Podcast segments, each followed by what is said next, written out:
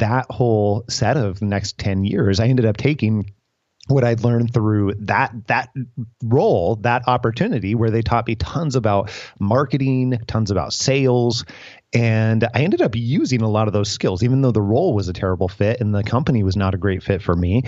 Eh, I did get many things that were very positive and I wouldn't have changed that experience for anything because it led to so much of what came after.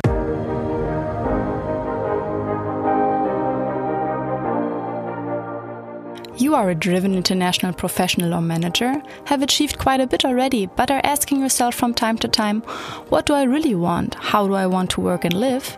Then this is your podcast. I am Gina Friedrich, career and life coach for people who want to actively shape their future. Every second Thursday, I release interviews for you with inspiring, successful, as well as renowned international personalities from the world of business, NGO, and sports. They all will share with you what these questions mean to them, how they handled obstacles in their lives, and shaped their journey to where they are today. You are curious and don't want to miss anything? Sign up for this podcast right here. And now let yourself be inspired on your very personal journey towards the future that you wish for.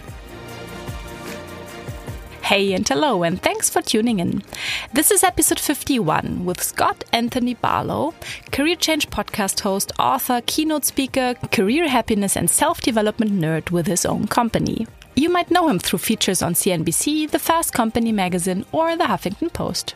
You'll hear how a lot of who he is today was shaped by his experiences Looking at the early stage of his career, Scott was using an upcoming job opportunity when he realized that this cannot be how work life is. He shares how he felt, how he talked to his manager, and then got fired, and continued his professional journey to find the perfect fit that made him feel happy. It took him 10 years. He takes us to the situation in which he decided to start an own company in order to share what he has learned with other people, and at the same time declining the position of a vice president with his current employer. We also talk about the value in accessing your inner compass to explore your perfect career profile, which allows you to make upcoming decisions with a feeling of inner security. So get ready for some inspiring insights. Here he is. Scott, welcome and thank you for spending some of your time with me today. Thank you for having me on. I really appreciate it. Yeah, and actually, you're not just spending the time with me, you're actually spending it with a couple of listeners who hopefully will be able to get some interesting insights into your life, your path, and how you have shaped it. So I'm super glad that you're here, and I'm just wondering if there was something that made you smile today already. Oh, something that made me smile. Actually, it made me smile just chatting with you before we pressed the record button and being able to hear a little bit about your experiences in both Japan and Germany. That that's already made me smile. and uh, I it's also pretty early. Yeah, absolutely. So I'm I'm just happy I got to smile because I I didn't wake up very long ago. It's about six a.m. here. True, it's super early where you are. So thank you for sharing that smile with me. I have red cheeks now, but you don't see that. That's fine. I might even cut that out. Let's see. so if you are ready to start, we could start with the official part. Absolutely. Cool. So tell me, who is Scott Anthony Barlow? Oh my goodness, you start with the big questions, huh? Who am I? Well, I, I, have to tell you that a lot of who I am has been shaped through my experiences. And I think that's that's normal for everyone. But for me, a really big part of, of who I am and why I choose to live the way that I do now and yeah, the type of company that I began eight years ago comes a lot from my experiences, you know, 15 and 20 years ago, quite frankly, when I got out of school, you know, I, I ended up uh, getting out of university. And then from that point on, I realized as I got into my very first role, which so many of my family and friends had told me that I was lucky to have because I had a job offer for coming straight out of university and moving into the workforce.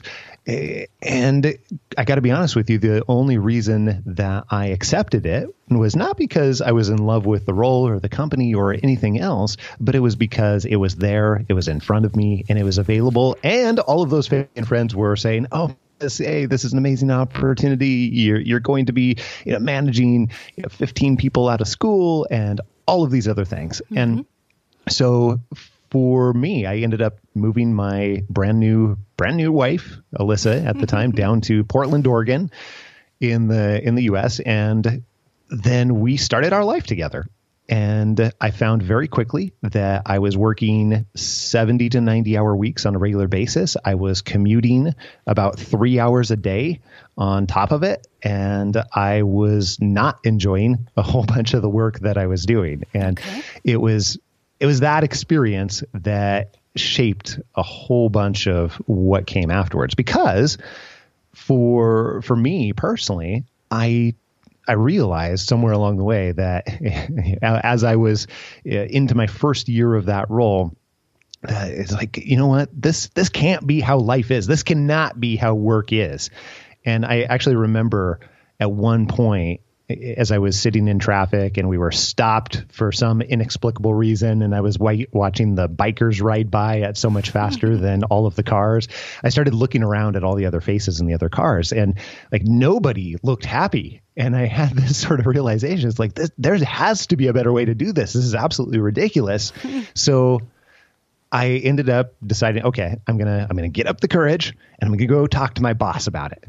And, and so I did, and ended up, you know, having about an hour long conversation where I shared with him that I thought, hey, maybe I maybe I made a mistake and maybe I shouldn't have taken this role and maybe it's not a great fit.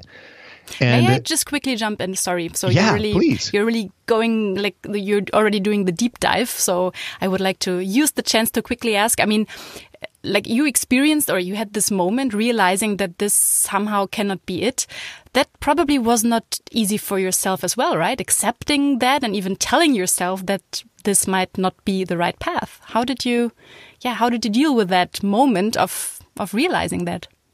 It was scary to put it mildly. I it, okay the reason it was so scary for me personally is i thought as I went through university and as I had I'd worked since I was 16 and actually enjoyed a fair amount of the miscellaneous jobs that I had when I was 16 to probably you know 20 22 years old or so. And I thought that when I got into the workforce and when I started my career, professional career, that it was going to be an extension of that. It was going to get better not crazy worse. So for me, hmm. that moment where all the traffic was stopped and I'm looking around at everybody, it was crushing because I realized that, oh my goodness, there there might not be any hope for this. So that was that was really scary. And i decided that I, I couldn't live with that and that i had to do something. And the only thing i could think to do was go and talk to my boss. Yeah which is i mean a very proactive approach and uh, probably also was not the easiest step because i don't know if at that time you already knew what that meant. So what the next step would actually be. But yeah you decided to talk to him and now continue with the story that i interrupted. Sorry. No worries at all. And it was for me, it was absolutely scary because at the time I was, you know, 22 years old, didn't have tons of professional experience, and so I had called him up previously and said, "Hey, you know, I'd, I have something important I'd like to chat with you about," and then proceeded to have the conversation. And although I would never recommend having the conversation the way that I did, it ended up feeling good in in the moment you know, towards the end of it because he said that he understood he asked a lot of questions he you know, tried to listen and then you know we got done we got off the call and we didn't necessarily have any any plan changes but it, it felt better just to have it all out mm. and uh, I had told him, "Hey, I think I had made a mistake," and and apparently he thought the same way because three weeks later he fired me. Oh, so which was not what I yeah, yeah. a nice response to being transparent and um, sharing your thoughts. Okay, but that then probably was the moment where you turned things around, took the next step that probably was taking you more towards where you wanted to go. It was definitely a moment for me in a variety of different ways. It was something I'll never, never forget. I don't think I'll ever forget it, anyways. I remember because he came down. He, he lived in a in a different state and worked in a different state. So he came down and had said, "Hey, I want you to gather together all all of your people for a training today." So I gathered together all the people that reported to me, and we had a training. And it turns out that unfortunately, the the training was a bit of a pre. He did do a training, however, the pretext was that I was going to um, get laid off, get fired, and I was going to make an announcement to my team. And he gave me a choice. Said that, hey, you can walk out of here now and essentially get you know, paid for the remainder of two weeks, or you can go and talk to your team and you can get a bunch of severance. So I that that kind of crushing choice in the first place after I had tried to be so transparent, maybe not in the most helpful way, but I'd tried to be very transparent with them was it was it was it was soul crushing to put it mildly. So I ended up I ended up you know being beet red, holding back tears in the front of the room, trying to uh, trying to tell them that I was leaving the organization and unsuccessfully Uh, unsuccessfully trying to do that very well. And I ended up, the next thing I remember after that, because I don't remember anything that was said up front, but I remember driving home in the rain in Portland, Oregon, and trying to think about how I was going to tell my wife. Because I'd moved her down to Portland and away from all of her family. And, you know, I didn't even have a job show for it. And, it was it was at that point in time where I realized that I I could never ever ever do work like this again. Instead, I wanted to figure out how to do work differently and how to do life differently and how to really take reins of what was going to make me much happier more often or what was going to allow me to do work that actually fit because this role didn't. And it was incredibly stressful and it was incredibly unhealthy. I gained 50 pounds during that time uh, and it was all the things that work is not supposed to be in many different ways. And i i swore at that point that i could never do it that way again. So the next 10 years really became a quest for me to figure out how on earth do I do this differently? Yeah, but how amazing and how impressive, to be honest. I mean, you were so young, being so reflected and just like taking over and, yeah, starting that journey um, in that age. I think this is really, um, yeah, very impressive just to jump in again. Well, thank you. It was it was definitely one of those defining moments for me personally. I think everyone has them in one way or another. However, that whole set of the next 10 years, I ended up taking what I'd learned through that that role, that opportunity where they taught me tons about marketing, tons about sales, and I ended up using a lot of those skills, even though the role was a terrible fit and the company was not a great fit for me. I did get many things that were very positive, and I wouldn't have changed that experience for anything because it led to so much of what came after. And I'm just very thankful that it ended up happening to me so early on because many years later, when I decided I was going to uh, create a new business and start helping people with coaching, which was something that I'd done professionally uh, for executives and for the the organizations that I had worked in mm-hmm. and also done quite a bit of HR leadership as well, then I had decided that I wanted to be able to help people that were going through it in all stages of their life because not everyone was so fortunate as I was to have that happen straight out of university. For me, it was really important to take what I had learned over that previous 10 years about you know, how to how and go and get what were dream jobs for me at the time and the process that I'd created for myself I wanted to be able to share that with other people and it was so interesting because I didn't just go to start a company. I, I knew that I wanted to transition uh, away from much of the work that I'd been doing primarily because I had a had another moment with my wife. We were we were actually being courted by uh, by the organization that I'd worked with, and it was being groomed to move into the VP type role. And that was wow. amazing. They were such a wonderful organization to work for, and I had so many great experiences working with them. And that was definitely a whole set of dream jobs in itself. And we ended up going to Omaha, Nebraska, where the organization is based out of, and you know they they took us to NCAA basketball games, and you know we got to meet a lot of the presidents and all kinds of things like that. It was a wonderful trip, and mm-hmm. we came back from that trip at some point and realized as we were talking about it, we were, we were, talking about like, would we build? Would we buy a house? Like, what? How is all that going to get? And we were deep into you know how this transition was going to be made. And at some point, we looked at each other across the island in our kitchen at the time, and uh, kind of had this moment where we're like, hold on, why are we doing this? Why are we going to move to Omaha, Nebraska? Is it for more money? Is it for the title? Like, why are we going to do this? Because neither of us really wants to be in hmm. Omaha, Nebraska. We want to be here in Moses Lake, Washington, with our family and our friends and yeah, many of the other pieces that we want out of out of life. And so wh- why are we doing this? And it was kind of this r- really scary moment because we had been building for many years to make this type of move, and this was the goal the entire hmm. time.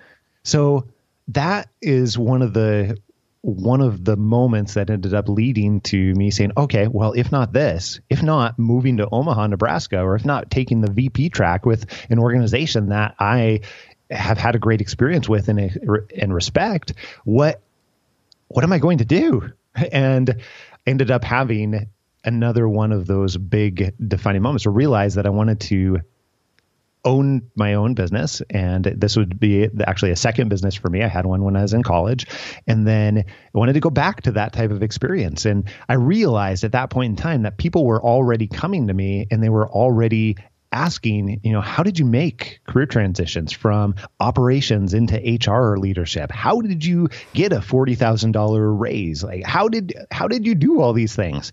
And so it was at that moment too where I realized that wow, you know, people are already asking these things. People are already even offering to pay. They were sending thank you notes and gift cards and saying, hey, can I pay you for this?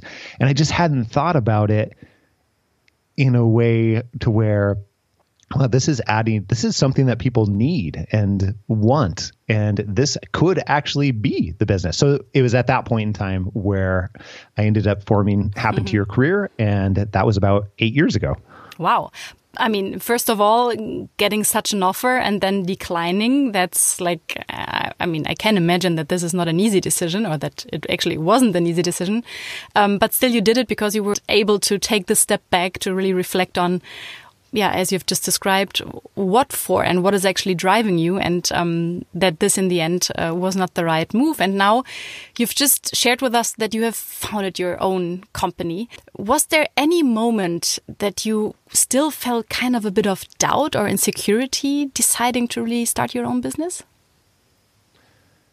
Uh, there's been there's been lots of moments. oh, I don't think I can count the moments uh, of doubt and insecurity, and I think that's true for anything. One of the things that I've learned, uh, jumping to today for just a second here, is that anytime that you are doing something that really is authentic to you. Mm there are going to be many, many moments of doubt and insecurities. And I, what I've learned in working with lots of people at this point, you know, it's eight years later and and you know i'm 20 years into my career at this point. Overall I, every single person that i've ever worked with that has become successful by their own standards of success has gone through those many moments of doubt and insecurity and can I do this? And is this the right thing to do? Like is this worth it? All of those questions enter people's mind. It's a question of when not if you're going to experience those moments. And what I've found is that those never really go away entirely. Instead what happens is you get more skilled at moving through towards what you want to be doing or the life that you want to be living or uh, the career that you want to have, uh, even though those moments are popping up. You just get better at moving through it. Mm -hmm. But how you actually turn around such a moment that you actually gain this drive through or, or realize that this is something that actually brings you forward and not and that should not hold you back. That's a great question. So if I think that's a really insightful question, and I think what I'm understanding from that is, yeah, how do you how do you sort of tell that this is that you should keep going forward versus that you should give up in one way or another? Is that is that what you're asking? Yeah. So I mean, there's this moment, and some people just step away from it or, or just like I don't know, maybe stop doing whatever it is that they're doing. So, but you kind of made it, and you've just mentioned there were many, many moments of doubt. You made it through them, and you you turned these moments around into something that maybe even yeah energized you, or at least you you um, got over it. So, what is your recipe to yeah to get over these phases or these moments of doubt? Well, I do wish it was as simple as a recipe. My my daughter, who is 12 now, is getting really into baking, and so she is she is making her own recipes. And I, I, wish this was anywhere as close to as simple. But I will give you some of the pieces that I have found that work for me and work for many of the people that we've worked with that are trying to live much more authentic lives and trying to make sure that their work is connected to what matters to them and what is much more meaningful to them because that's where many of those moments get introduced. That's where they end up having to have you know difficult conversations with their boss or coworkers or a eh, spouse or partner or eh, any number of other things. That's where they have to have those types of declarative situations where they keep going versus saying, you know what, I'm going to back away from this.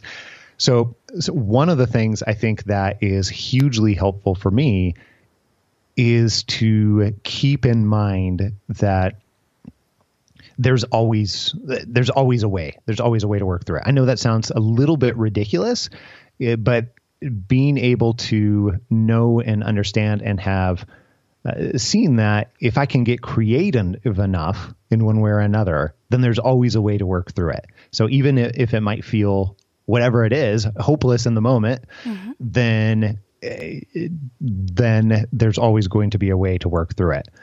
You know, I actually ended up having before I was in Omaha, Nebraska.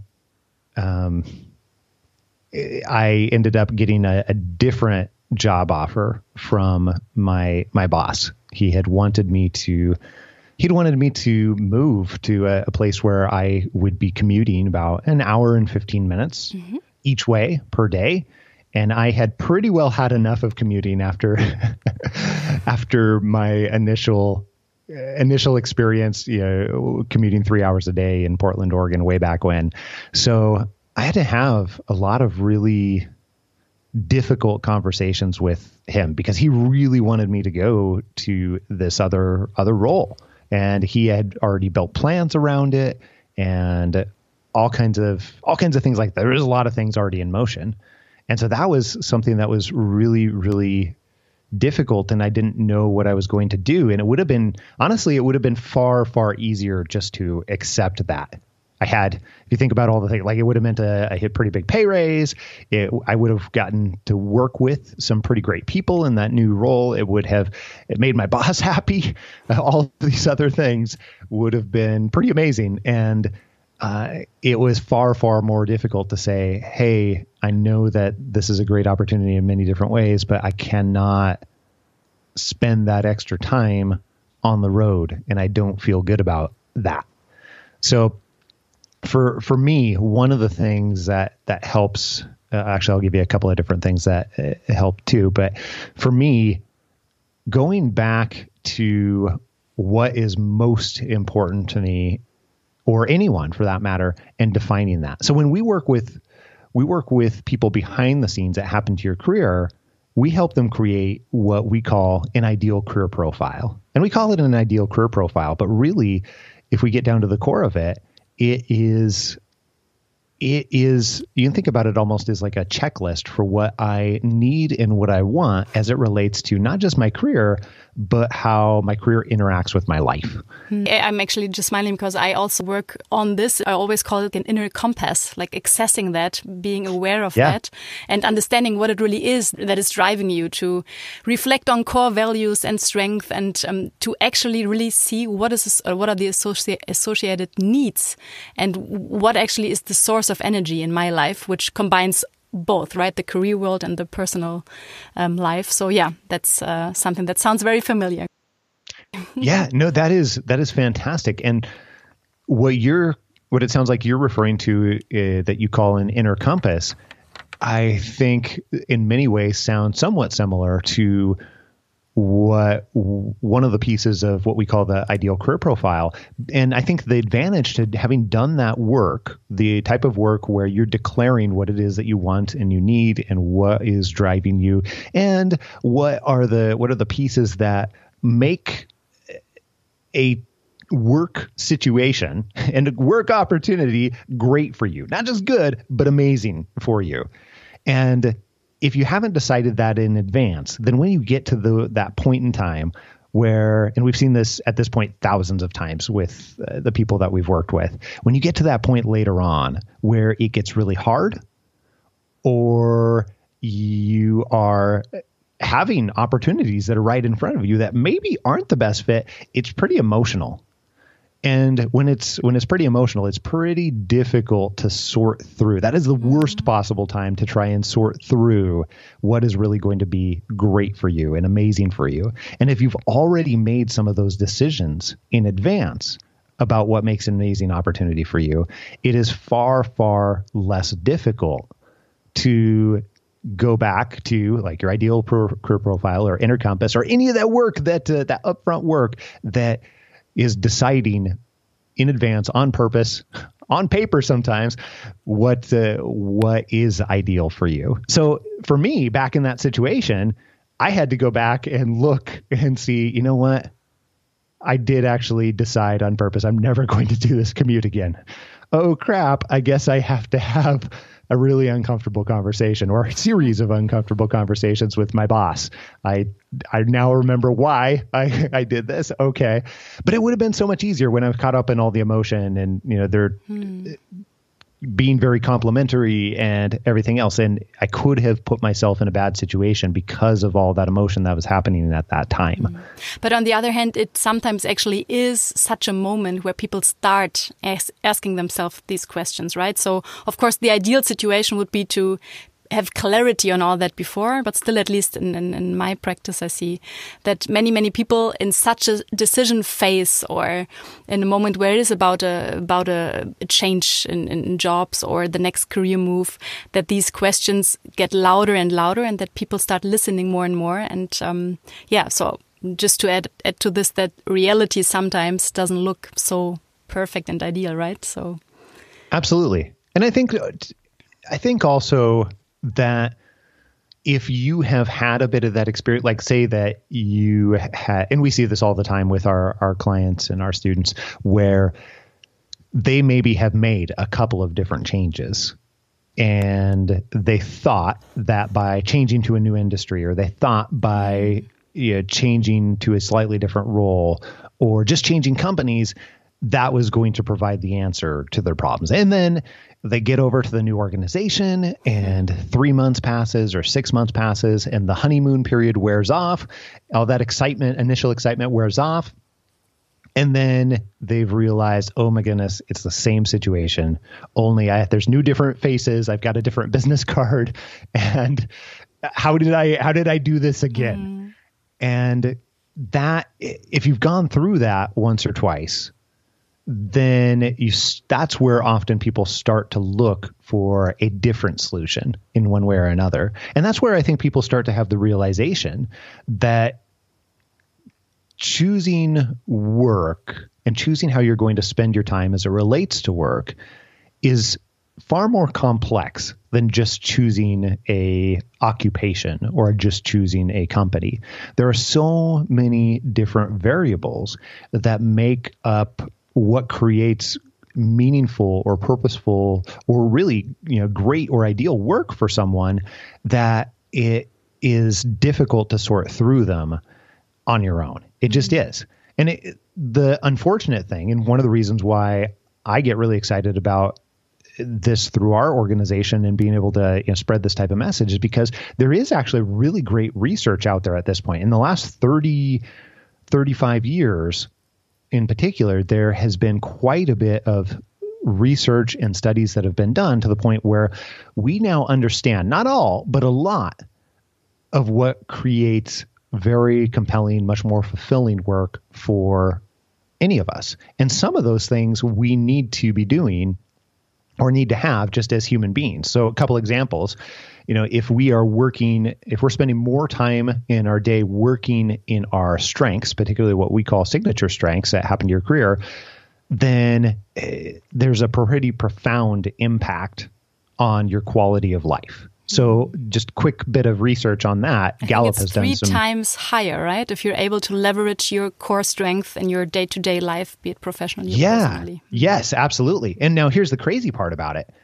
Just as little as spending just one to two more hours per day working in your strengths can give that pretty significant boost. So we're not mm-hmm. talking we're not talking like massive differences, but changing to a role or a company or an opportunity that or even retooling your existing opportunity to spend more time working in your strengths leads to quite a bit of differences. Eh, things where if i were to ask you any given time during the day hey are you feeling happier? Then you're, you're more frequently going to say yes if you're spending uh, just that one more hour working in your strengths. Or if i you know, followed you around and assessed your productivity prior versus after you're working that one more hour in your strengths, you're going to actually be more productive, or you're statistically much more likely to be more productive. And there's even some, the crazy thing is, there's even some very loose links. I would not say this is conclusive research at all, but there's some loose links to people who are working in their strengths are less likely to have instances of things like heart disease, which is crazy. So there's some pretty profound things and keys that we all must have uh, just because we are human beings. And then part of the reason it gets further complicated is because some things we need to decide for ourselves. So, for example, we all, as human beings, need to be helping others. I can't tell you the number of people that have uh, come to the realization that, hey, I really need to be helping other people. And that that is actually a basic human need. And the crazy thing about it is that if you think about really any job on the planet, in one way or another, it is helping humans. So that is a bit of con- that's confusing, right? The the part that is variable, the part that is unique to the individual, and the thing that they don't tell you when you're in school or in university is that even though you need to be helping people, how you're helping people and how you get a higher degree of meaning, joy, contribution, uh, fulfillment Uh, is is very dependent on can you directly see and connect that how you're helping others which means that it changes on a per person basis. Some people want to be helping one on one where they can actually see a change right away in one way or another. Other people really get a high level of fulfillment when they are helping from a like mentorship capacity or a leadership capacity or even if you're helping in a, a state or community type capacity. There's so many different mm. ways that you can be helping others and it drastically changes from a person to person basis what is meaningful and fulfilling for you Yeah, and actually, I mean, it's an active process, right? So you have to ask yourself these questions, and then you are the one, as you've already said, who's who is taking the decision on whatever that means. Um, but I, I just had a thought. Oh my God, there's so much happening in my head right now. Just listen. Oh, yeah. I'm sad we only uh, have scheduled an hour. Um, but what did I want to say? Yeah, and and one thing also is that it not necessarily means that there needs to be a huge change, right? It's also worth looking at where can I do more of what actually is this like is giving energy to me or is actually creating this feeling, which also can happen in the, in the time that is yeah like the private time, not not the time at work. I was just thinking of an example of one of my clients who actually came and said like, "Hey, um, I he's working in the banking industry. He's like, I'm not happy here I'm in this role, and I think I need to change. I need to leave this bank." I'm also actually um, uh, I'm a certified Clifton Strength coach as well, so maybe that's also why I can Yeah. resonate to a lot of what you say because I experience it almost every day, and also the impact it has on people when they actually start dealing with these questions and being aware and yeah, acknowledging all these things. So this guy said that um, he needs to change and by working through his core strength and under, like helping him understand the value in it, the result was that he just transparently played that with his, with his manager. So she decided to put him on a project 50% of his time. And he's super happy now. I mean, as you've just said, it's 50% of his time, but this half day um, working on a project that really, really caters his needs and what is driving him made made a huge difference. So he's not even considering now leaving uh, leaving the company anymore. So yeah, it's really worth spending some time on that and um, trying to figure out what actually lies behind. What is the key internal driver? So yeah, I think um, I can agree to everything that you've just said.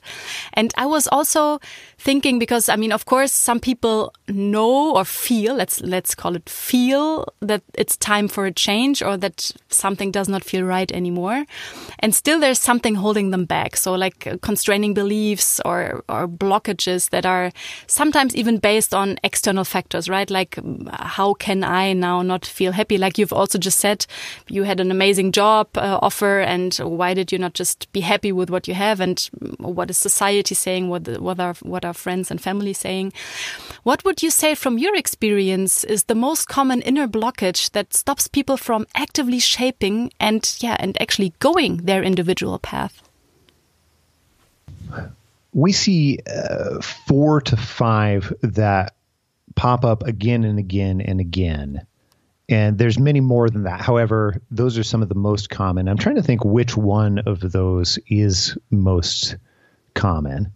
Well, I don't know if this is or not. However, I'm going to tell you a little bit about it. One of the one of the fundamental ideas that comes up in almost every conversation that we have with people behind the scenes. You, uh, often people will listen to our podcast, the Happen to Your Career podcast, and they will email us and say, "Hey, I'd love to figure out what help might look like for me." And we we get into a conversation with them, and during those conversations, we'll be talking for you know 30 or 40 minutes, and then someplace along the conversation, it's almost like everything slows down or stops, and everybody starts to fumble with this question that they're trying to ask. And that question is almost always along the lines of, yeah, but do you think it's realistic for me to get continue to you know get paid at what I'm used to getting paid and shift into a role or shift into a new organization and, and opportunity that creates uh, is is much more meaningful for me.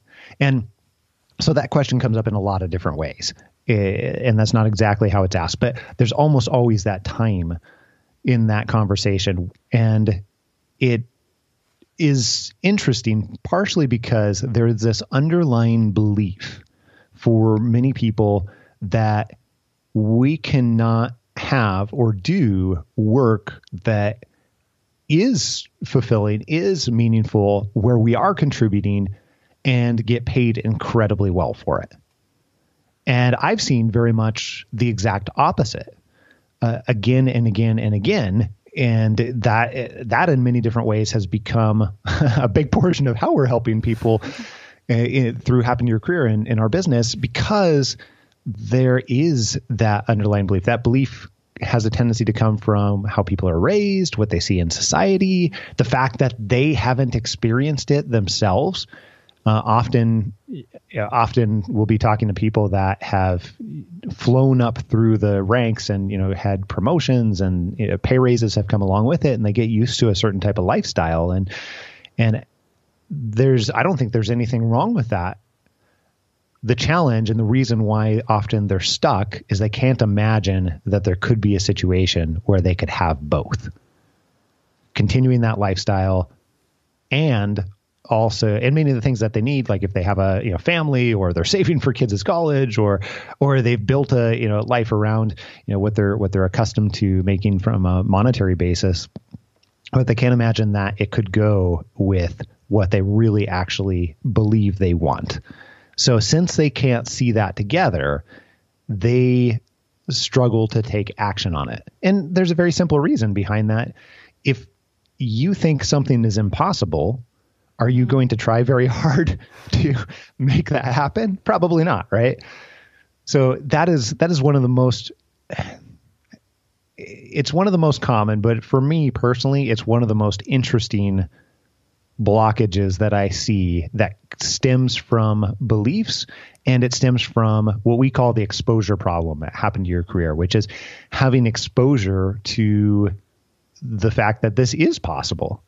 And and actually that's one of the reasons why I started the Happen to Your Career podcast. And one of the reasons why I think you're doing such great work here is because it podcasts are a great way to expose people to not just new ideas, but that something is possible for them. And we share success stories from, uh, you know, not necessarily always you know, authors or you know, people that are uh, semi-famous or well-known, but we share a ton. About seventy percent of the people that we have on our podcast are people that we have worked with that have gone through and made their own success story and done that. You know, regular people that are in you know, everyday type roles that have done this for themselves and made it through, and we ask them on to talk about their their stories because we want to expose people to the real idea that this is possible and can be possible for for you. So that's that's I think that's probably the biggest. Now that I'm saying that, I might just be landing on that because there there really are about f- five different things that we see pop up again and again, and there's about nine that are even more common that uh, that we teach and that we look for as coaches on our team. But yeah, I, am curious. What what do you see? No, it's actually um, what you've just described, like this constraining belief of uh, of thinking that this is anyways not going to happen or this is not possible. And the other thing is really like um, I'm not allowed to.